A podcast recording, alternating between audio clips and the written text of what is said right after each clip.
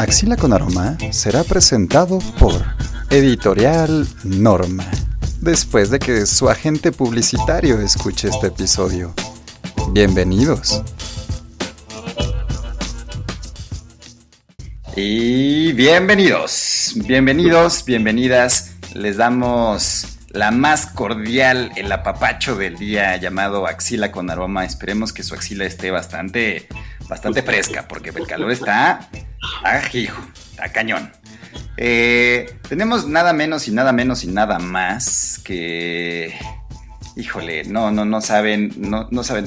La introducción para esta invitada eh, no la puedo hacer de manera extensa porque si nos acaba el programa. Entonces, si leo yo su currícula, eh, se nos van siete episodios de hilo y pues no es la intención. Entonces, como resumen, puedo decirles que su currículum engargolado pesa 2 kilos con 853 gramos. Ella es. Ella es mi mentora, mi maestra, mi guía en literatura y una autoridad para decirnos, eh, para hacernos recomendaciones muy bonitas. Eh, su nombre es Eva Hanovitz. ¿Cómo estás, Eva? Bien, muy contenta. Este, la verdad es que no sé por qué las cosas le llegan a uno en la vida, pero es estar en este momento en la axila con aroma me parece un lugar maravilloso. Eh, creo que además también es un lugar muy importante para los libros, o sea, yo creo que ningún lector eh, no ha vivido la experiencia de guardar un libro bajo la axila, con o sin desodorante, no importa, pero es un buen lugar, este, porque uno de los problemas que tiene uno como lector es que eh, pues suele necesitar las manos para leer y para pasar las hojas, y, y bueno, cuando uno siempre tiene un libro en la mano y tiene que abrir la puerta de su casa o tiene que cocinar o tiene que hacer otras de muchas cosas. Eh, guardar un libro en una axila es tenerlo con uno y eso es muy bueno. Así que bienvenido es esta conversación. Estoy muy contenta de estar contigo hoy. Qué bueno, Eva. Eh, la única, digamos que desventaja de, del podcast es que no puede verte, pero eh, creo que sí, definitivamente me alegra muchísimo verte tan sonriente. Creo que es, creo que creo que denota tu pasión por los libros, tu gusto de platicar de libros. Y nos gustaría, bueno, a mí me, me gustaría saber qué es lo que tienes contigo, qué se te ocurrió traer.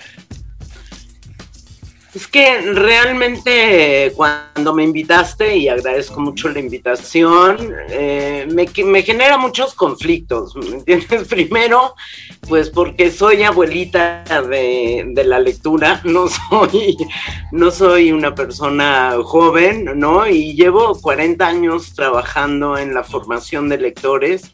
Me importan mucho los que leen, creo profundamente en que cambiaremos este, la, muchas realidades eh, a través de gente que, que, sea más analítica, más crítica y más sensible también. Entonces, la literatura ha sido mi, mi arma, mi, fue mi compañera cuando era niña, leí bastante de niña, leí cosas muy raras, este, pero, pero ya en este momento de mi vida es un una herramienta fundamental. No me imagino eh, no rodeada de libros. Este, ayer que buscaba libros para esta conversación, dije, ¿qué despapalle tengo? es un desorden esta casa.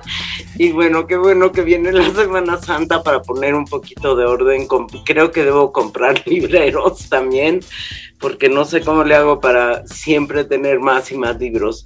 Eh, es muy difícil para uno decidir. Primero pensé mucho en los libros que habían marcado mi vida como lectora.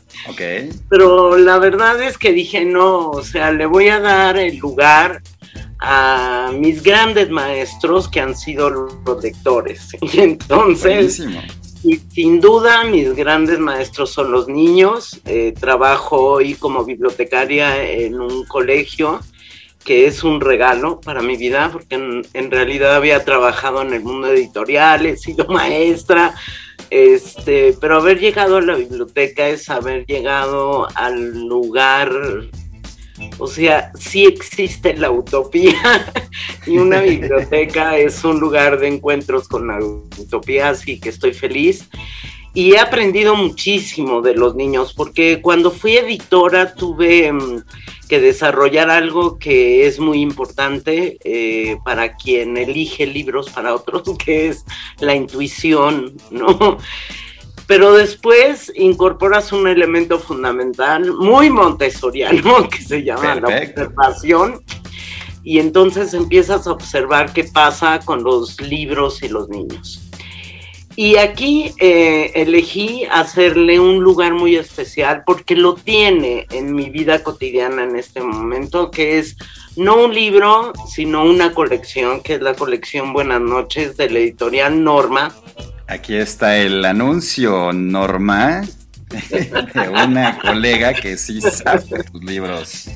Ay, además los voy a regañar porque son muy difíciles de encontrar. Sí. Porque yo creo que son muy importantes para eh, una etapa bastante larga de, de, la vida y una etapa muy, muy, muy marcada para un lector que son los primeros años de la vida. O sea, yo creo que la colección Buenas noches es un, una colección importantísima eh, debería estar en todas las bibliotecas públicas, sin duda en las escolares también. si se puede hacer un gran espacio en el anaquel a la biblioteca de la casa, porque eh, gracias a ti he tenido la oportunidad de conocer algunos de estos títulos.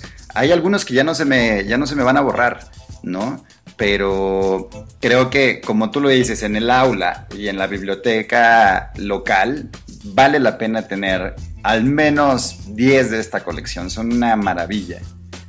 Y ocupan bueno, y, tiene, tienes razón en la casa, porque eh, aplaudo la decisión, creo que fue alrededor de los años 80 cuando se le dio este nombre a la colección Buenas noches. Yo sí creo que cerrar cualquier día, como te haya ido, bien, mal, pésimo, extraordinario, cerrar el día eh, con un libro que te dice buenas noches es, es, es el mejor apapacho para dormir tranquilo. Creo que es una colección atinadísima desde el nombre, así que este, pues les quiero decir al editorial, tengan más presente en muchos lugares, promuevan mucho porque ha sido una colección mantenida durante muchos años y eso es difícil. Y, sigue siendo este, una, una colección magnífica. Como me pediste dos libros, yo soy muy rebelde y hago lo que se me pega la gana. eso estás aquí, definitivamente, es la razón, porque es rebelde. No pude escoger dos libros, escogí dos autores eh, muy importantes en esa colección y con esto quiero decir que la editorial Norma realmente ha hecho un trabajo valiente y arriesgado. Por un lado, ha convocado autores de absoluto renombre como Uri Orlev, que es, a, quien le quiero hacer homenaje hoy, y, y, a, y a, este, a Keiko Casas.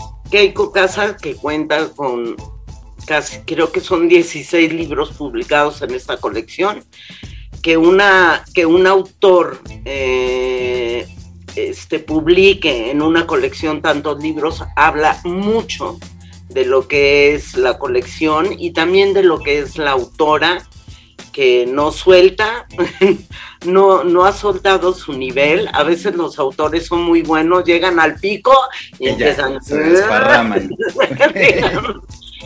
eh, Keiko Casas, Este, eh, eh, no te rías, Pepe, es de Keiko Casas, justamente. y bueno, hay varios, varios libros de, de, ella, este, Mi Día de Suerte, que es uno de mis libros preferidos de ella. Lo que quiero decir con esto es que los autores, y bueno, Uri Orlev, perdón, he tenido, tuve la suerte de ser su anfitriona cuando vino a México. Ha venido solo una vez a México, es sobreviviente de la Segunda Guerra Mundial, del gueto de Varsovia. Pero es un autor que tuve la oportunidad de acompañar y anfitrionar en su primera visita a México y realmente que un Uri Orlev es premio Christian Andersen, que dice mucho. El premio Christian Andersen está en el mundo en el mismo lugar que están los Óscares, ¿no? Y que están los premios Nobel, o sea, son el plus del plus de la literatura infantil. Y, y lo ganó muy bien, lo ganó muy bien porque mm, a pesar de todo lo que sufrió, y solo él y su hermano fueron sobrevivientes de toda su familia. Eh, mantiene algo que a mí me parece que es el punto más importante de interacción con los niños, que es el humor. O sea, yo sí defiendo profundamente este que la literatura infantil tenga un muy amplio este bagaje, muy amplias opciones, pero sobre todo que a pesar de, tratar dramas de la vida o situaciones complicadas, eh, todo se puede tratar con humor, ¿no? Y ahí eh, Keiko Casa, que es mucho más joven que Uri Orlev, es, forman parte de, esta, de esta gran este, colección, ¿no? Eh, también los latinoamericanos están aquí. Este, Ana María Machado, también premio Christian Anderson, brasileña. Es una mujer que, todas las editoriales quieren publicar y, está en buenas noches, ¿no? Perfecto. 3, 2, 1, 0.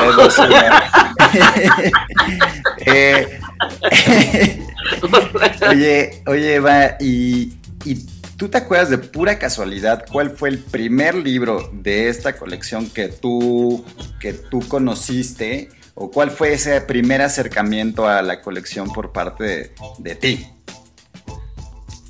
Pues mira, eh, este, el problema que tienes conmigo es que tengo demasiados nexos con las cosas, ¿no? O sea, Uri Orlev lo conozco, a Keiko Casa la conocí, no, no tuve una relación como tuve con Uri, que estuve 10 días con él, ¿no? Este, llevándolo y presentándole el México que él quería conocer y demás.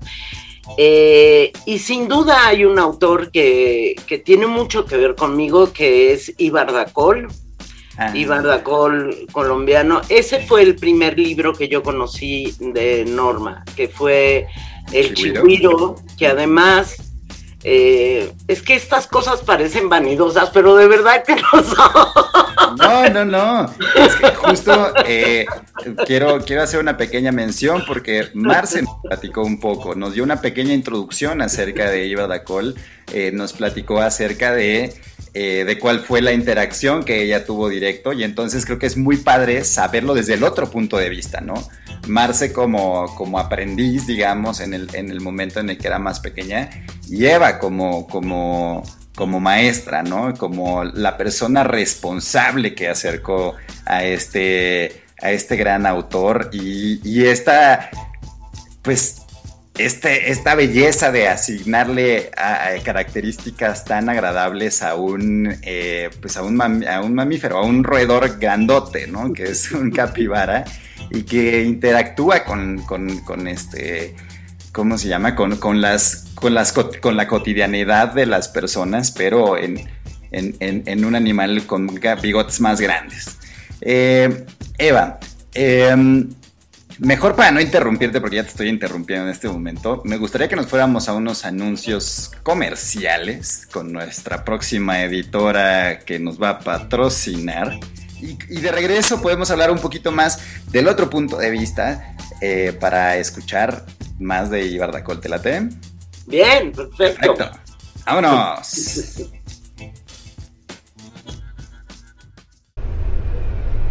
se la saben, mi gente. En corto, en corto suelten todo, ya saben. cómo es esto, cabeza para abajo, aquí la cartera, por acá traigo, traigo lo más importante de mi vida. A ver, no me órale, tú flaco, suelta esa mochila, a ver qué traes adentro. Órale, traes unos libros así de editorial Norma. Uy, papá, están bien chulos. Si yo me acuerdo, mano, cuando iba en la primaria y en la secundaria hasta los libros de texto eran buenos. Y agárrate, mano, porque tiene novelas gráficas, tiene manga, tiene libros ilustrados. Uy, la colección de buenas noches, no me hagas empezar que me pongo a chillar. Uy, mi jefita me leía todos, mano. Mi día de suerte, cuando el elefante camina, Dorotea y Miguel, un cuento grrr, ¿a poco no te lo sabes, padre? El tigre y el ratón, Ramón recuerda, el canario y el sabueso, osito limpio y osito sucio, Choco encuentra una mamá, Dorotea y Miguel, el estofado de lobo, los secretos de abuelo sapo. El anuncio anterior aún no cuenta con permiso de la editorial ni está afiliado a ningún partido político. Queda prohibido cualquier uso ajeno al establecido en el programa. Permiso Segov 007. Estás escuchando. Transmitiendo desde la internet.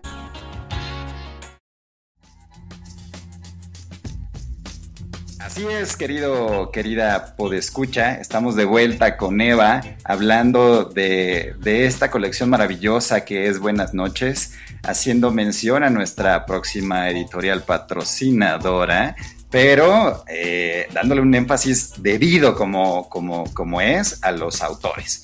Nos quedamos en Ibar Dacol, Eva. Cuéntanos un poquito de quién es esta persona. Bueno, a, Ibar lo conocí hace casi 40 años, ¿no? Él era un chicuelo, un, un, lindo tipo que conocí haciendo títeres, ¿no? En realidad él hacía títeres para Julia Rodríguez o con Julia Rodríguez y este mm, eh, eh, habían hecho los títeres de una noche de verano. A mí me, me parecieron los títeres más extraordinarios que había visto en el mundo. O sea, a pesar de haber visto títeres rusos, checoslovacos, decía, wow, esta, esto es fuera de lo común. Pero además, Julia Rodríguez, que fue mi jefa un año cuando viví en Colombia, ella eh, me enseñó el diario que ella le estaba escribiendo a su nieta, eh, una chicuela de dos o tres años, y ella le escribía un diario. Y el diario lo ilustró, este, lo ilustró Ibar. Ok. Y cuando yo vi eso, dije, este cuate, o sea, tiene que ser ilustrador, ¿no? cuando yo le dije a él, que además, bueno, tiene un carácter muy especial, Iván. Eh, me dijo, estás loca, estás loca, tú me quieres, ¿no? O sea, eso es lo que pasa, estás loca, yo no puedo ser ilustrador. Eh, me gusta mucho pintar, pero no es mi cosa. Entonces le dije, ok, me contrataron para hacer un libro en Colombia, por favor, ilústralo. O sea, tengo todo el chance de escogerte como ilustrador y escribí, escribí un libro de texto, un libro integrado para segundo año de primaria en, con editorial Presencia y él lo ilustró. Y cuando terminamos de, de, de, hacerlo y cuando se publicó, a pesar de que no no le dio toda la el homenaje que él debía de haber recibido en ese libro porque se trabajó solo a dos tintas y entonces sus ilustraciones a color perdieron. Le dije, Ibar, por favor, dedícate a hacer libros. Por favor. O sea, este es un es una mina de oro para ti. Es raro encontrar a alguien que tenga eh, estas posibilidades, no solo de dibujar, sino de interpretar, de, de crear personajes y demás. Y entonces él hizo la colección Chihuiro. Se animó y todo lo que hizo, ¿no? Y, las ilustraciones y las aventuras de Chihuiro que están, que están preciosas. Es, señor, señora Podescucha, si está escuchando este nombre es porque, de, en segunda ocasión es porque realmente vale la pena echarle un vistazo. Ahora, algo había comentado Marce acerca de la cantidad de texto que existen en estos libros. ¿Tú podrías platicarnos un poquito también? Eh, yo creo que hablamos al principio de la maravilla del, del nombre de la colección. ponerle un, nombre a una colección es muy complicado, créanmelo. Es como ponerle, es un poco más complicado que ponerle el nombre a un hijo. es saber que así va a ser reconocido socialmente y dentro de la cultura escrita también, ¿no? Creo que fue un gran acierto y después lo que también fue un gran acierto es el formato de los libros. Ellos eh, no escatimaron, en todos los libros están a color, perfectamente ilustrados, lo cual es muy importante, muy importante porque eh, aunque es una colección para todas las edades, esto también lo quiero decir, es para todas las edades, eh, eh, es, sí es una colección donde los niños se van convirtiendo en lectores, o sea, se alfabetizan, no les da miedo leer, algunas tienen textos muy cortos, lo cual facilita la lectura.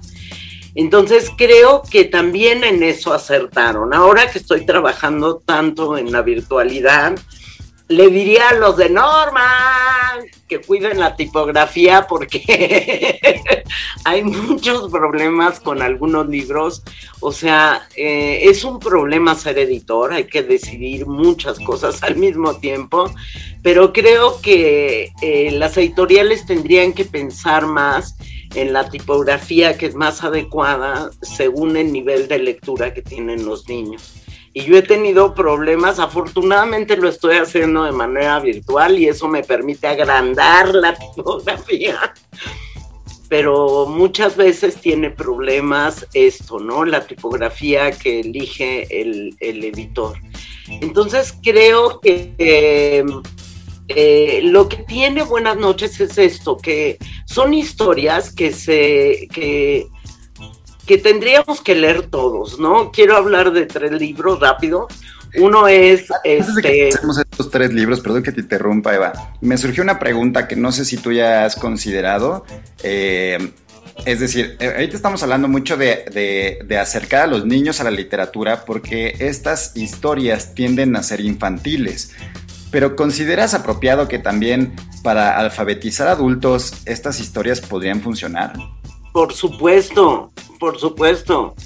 O sea, yo he trabajado con analfabetos adultos y adultos de la tercera edad.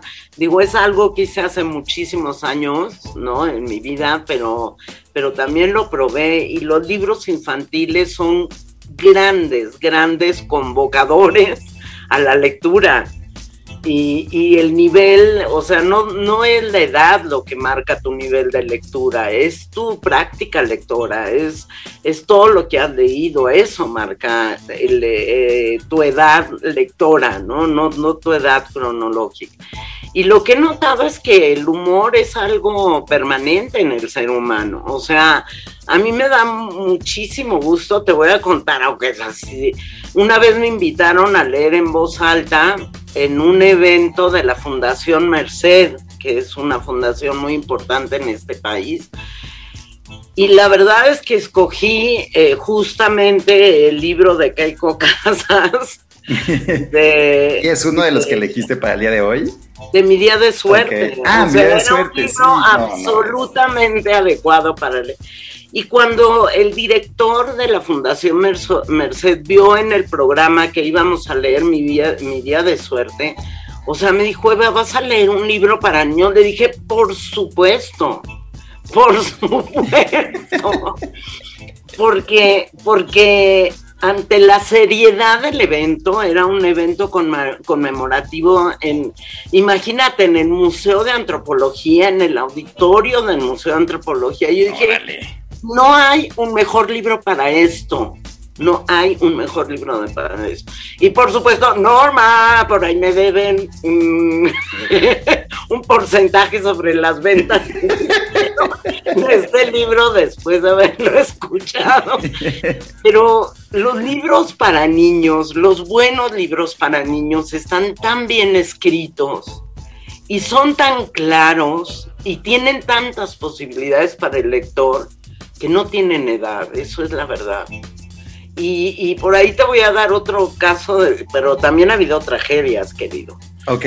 una vez una mamá de la escuela en la que trabajamos los dos casi pidió que me sacaran de la escuela porque había entre los libros de Buenas noches, que yo los tengo todos juntos para que los niños vivan la experiencia de lo que es una colección. Una colección.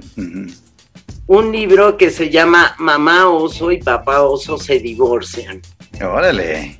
Y como genero que los niños tengan libertad para escoger los libros que quieran, una niña de tres años escogió ese libro.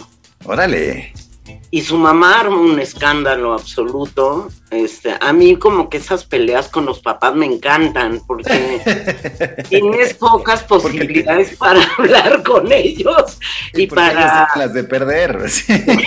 no, no tanto, pero también me interesa que sepan por qué permitimos, favorecemos apoyamos totalmente la decisión de los niños, ¿no?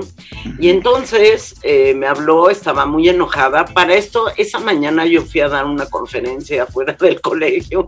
Entonces, las primeras llamadas de la mamá, enojadísima, porque le había dado ese libro a su hijo eh, a su hijita. Entonces estaba toda la gente de la biblioteca, las dos personas que trabajaban en ese entonces, asustadísimas. Me dijeron, Eva, y yo siempre les he dicho, cuando hay bronca con los papás, que me hablen a mí, porque este es un tema. O sea, quien suele elegir los libros para los niños no son los niños. Y este es un gravísimo error. ¿No? Ahora que estamos trabajando juntos con secundaria, o sea, no ha habido un solo niño de secundaria al que yo le diga, ¿por qué no escoges otro libro? Son, los niños son excelentes para seleccionar los libros, tienen muy claro qué quieren. Eh, se enamoran del personaje, la portada y entran. Bueno, el caso es que finalmente marqué a la mamá, todo mundo estaba así alrededor de mí. Con micrófonos y cámaras. Es una señora muy enojada. y entonces me dicen, a ver, ¿por qué, con qué derecho usted eh, le ofrece a mi hija un libro? ¿Qué es lo que quiere? ¿Que nosotros nos divorciemos? Y yo. O sea, mamá oso y papá oso se divorcian. Y bueno, tuvimos una muy sana, este, muy sana conversación hasta donde se puso, la, se pudo, la mamá estaba muy enojada y cuando empezó a sentir que, que, pues que yo tenía razones muy contundentes, ella dijo, mi hija a, a los tres años no va a leer ese libro. Y entonces, ¿qué vas a hacer? Le pregunté te lo voy a regresar. y por favor, quítalo de la biblioteca. no es un libro adecuado para un niño de tres años. Y yo, ok, recibí el libro, este, desde ese día yo no decidí los libros de esa niña, pero sí estaba tratando de entender qué estaba buscando ella, ¿no? Entonces, esta es una gran desgracia. Los libros los compran los adultos, los compran los bibliotecarios, los maestros, y no siempre atinamos en, los niños. el niño debería estar mucho más incluido en la selección del libro que, que quiere leer. ¿Por qué pienso eso? Porque es un derecho del lector, eso lo dice PENAC, que también es un libro publicado por Norma. Para empezar. Daniel O sea, él habla de los 10 derechos del lector y el derecho, uno de los derechos del lector es poder elegir lo que quiere leer. O sea, ¿quién me puede decir a mí que trabajo con bebés, por ejemplo, que un bebé no puede elegir el libro que quiere leer? Claro que puede elegir y nosotros tendríamos que incluir, buscar la forma, una forma muy creativa, muy eh, honesta, ¿no? Muy abierta para que también los niños puedan elegir los libros que leen. ¿Por qué no? Serán mejores lectores, seguro, eso estoy segura. Sí, es una, es, creo que es algo que, como tú lo dices, el, adulto eh, muchas veces como, como este ente o como este mueble que pretende pasar desapercibido, hacemos, tenemos acciones que, que realizan o indican lo contrario. Entonces, eh, creo que es solamente como para apoyarlos, es, esa es la, función de nosotros como adultos, guiarlos y permitirles, órale, empápate, ¿no? Y no nada más en la literatura, creo que hay muchas otras actividades eh, deportivas, actividades artísticas en las que ellos pueden elegir. Eh, pero en este caso en específico vale muchísimo la pena que les permitamos empaparse y escucharlos en cuanto ellos quieran leer algo diferente platicábamos en, episodios pasados eh, con Marce acerca de la lección de, un, de una novela gráfica que tiene muchísima violencia. ¿Cómo tú permites o no que tu hijo de cierta edad lea una novela gráfica donde hay mucha violencia? Pues acompañándolo, ¿no? Tú estando ahí al ladito y, y chance ofrecer muchísima escucha y que ellos te vayan diciendo en dónde es que tienen la duda o en dónde es que necesitan que los apoyes. Porque tú te metes ahí tu cucharota y dices es que esto sí y esto no, y entonces ya bailó, porque se vuelve una, un acercamiento a la, literatura, sumamente sesgada. Eh, Eva, ¿tienes otro libro por ahí? Dijiste tres libros. A ver, presúmeme. ¿Tienes? Mira, de suerte, todavía nos quedan unos minutitos, podemos estirarle un poquín. Eh, de suerte. Eh, ¿Cuáles eran los otros dos que tienes por allá? Eh, bueno, hablé de este que, fue muy importante para mí sobre entender que la mirada de un adulto y de un niño son distintas y que no hay que excluir a ninguno de los dos, pero también hay que darle un lugar diferente a los niños, ¿no? Eh, no, yo quería hacer mención de dos libros que están publicados en Buenas noches de Uri Orlev, que es La pequeña niña grande y El león de regalos. Son dos libros extraordinarios de Uri, donde que en realidad uno preguntaría de dónde salen las historias que para niños, de dónde. Estos dos libros son un homenaje impresionante que hace Uri Orlev a sus nietos. O sea, son dos libros, él finalmente eh, sale de Varsovia y dos años después llega a Israel y se establece en Israel y se queda en Israel. Y ahí ya eh, forma una familia y tiene nietos. Y estos dos libros para mí tienen el derecho de un autor de dedicarle a sus nietos, ¿no? De saber que estos dos personajes no, el, uno se llama La pequeña niña grande, ¿no? Y el león de regalo es este es León, su nieto, ¿no?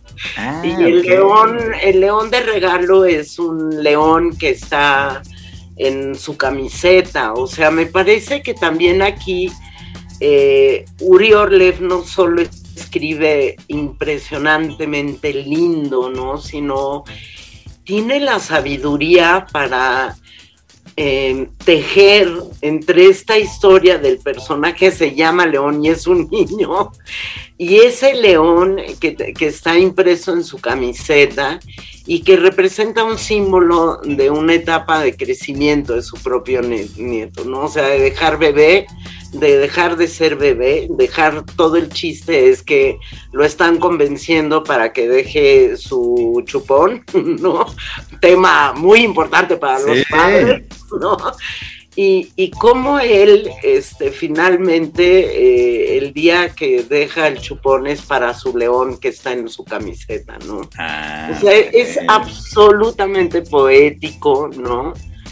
Este, una historia muy bien narrada donde evidentemente hacia el lector adulto lo primero que haces es también como ubicarte como papá, como abuelo y decir, es que esas maravillas pasan con los niños. Hay, hay una metáfora permanente entre el niño y su vida, ¿no? O sea, son grandes poetas y, está padrísimo. Entonces, bueno, em, este, me parece que Buenas noches no solo ofrece una colección de libros donde cada niño va a encontrar los libros especialmente escritos para ellos, sino también nos permite a los adultos eh, ampliar nuestra mirada sobre lo que es la lectura, sobre lo que son los niños y sobre lo que son los libros.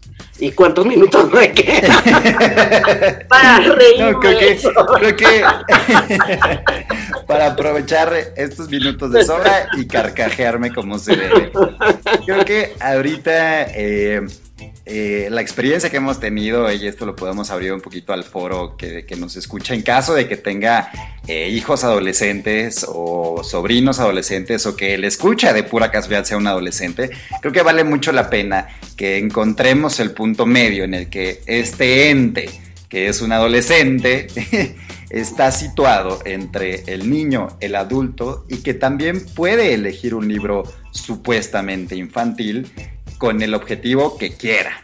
En nuestro caso lo hemos experimentado a través de adolescentes leyéndole a eh, niños chiquitos. Pero justo la elección, eh, yo me pregunto muchas veces que creo que no necesito una respuesta, solamente me hago, me, me hago esta pregunta y digo, bueno, ¿será que este adolescente le hubiera, a este adolescente le hubiera gustado recibir este cuento cuando era niño y por eso lo está eligiendo, o se siente identificado con el personaje, o le hubiera gustado vivir esta infancia de otra manera, o hay chorrocientas mil preguntas que no necesitan respuestas más, sino libros. Ahí está. tienes preguntas, pues, no las respondas. Lee un libro y pásatela suave. Y si lo vas a leer a alguien más como como lo hemos experimentado, y ese alguien más es tu sobrino de dos años y tú tienes 14, 15, 13, 16, pues diviértete. Creo que, de nuevo, como, como cierre de esta, de, esta colección, es si es para todas las edades, si le está llegando a un foro relativamente eh, pequeño y podría incrementar.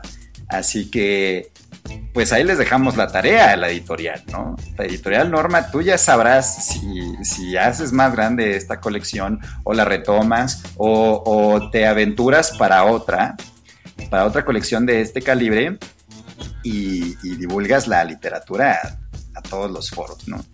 Eva, eh, definitivamente eres la invitada hasta ahora con una carrera tan amplia. Nos triplicas la experiencia a cada uno de los invitados hasta ahora. Este es el décimo capítulo.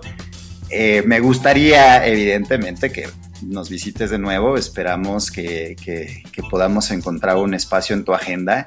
Y ha sido grandísimo, grandísimo que, nos cuentes tu versión de las cosas porque eh, definitivamente todos tenemos un punto de vista, el tuyo me encanta, como el del resto de los invitados, pero tenemos que admitir que la experiencia anda en ti y eso está finísimo. Muchas, muchas gracias por darte este tiempo, Eva. No, gracias a ti porque, o sea, todo esto para mí siempre es como regresar a mis orígenes, no olvidarme que claro que hay una historia, este, sentirme muy afortunada y creo profundamente en estos proyectos, César. No lo vayas a abandonar. Por supuesto que apoyaremos al máximo. Eh, espero que esta oportunidad que les estás dando a las editoriales, ¿no? Eh, las editoriales, para mi modo de de ver y por eso me fui del mundo editorial, este, son, o sea, se quejan de que no se venden los libros, pero tampoco facilitan la compra de libros, tampoco facilitan el encuentro con los libros, entonces aquí estaré, que así siga la la axila con aroma y que mucho el aroma que, se perciba en esta axila sea de libros, son puros libros. Sin duda. Gracias a ti. Nos vemos en la siguiente emisión. Gracias, Eva. Hasta luego.